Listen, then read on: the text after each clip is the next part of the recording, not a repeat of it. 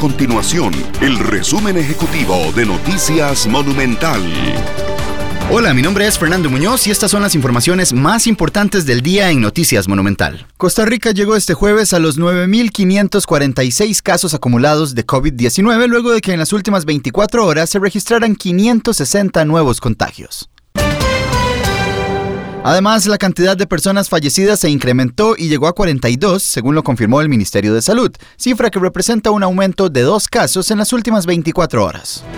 Estas y otras informaciones las puede encontrar en nuestro sitio web www.monumental.co.cr. Nuestro compromiso es mantener a Costa Rica informada.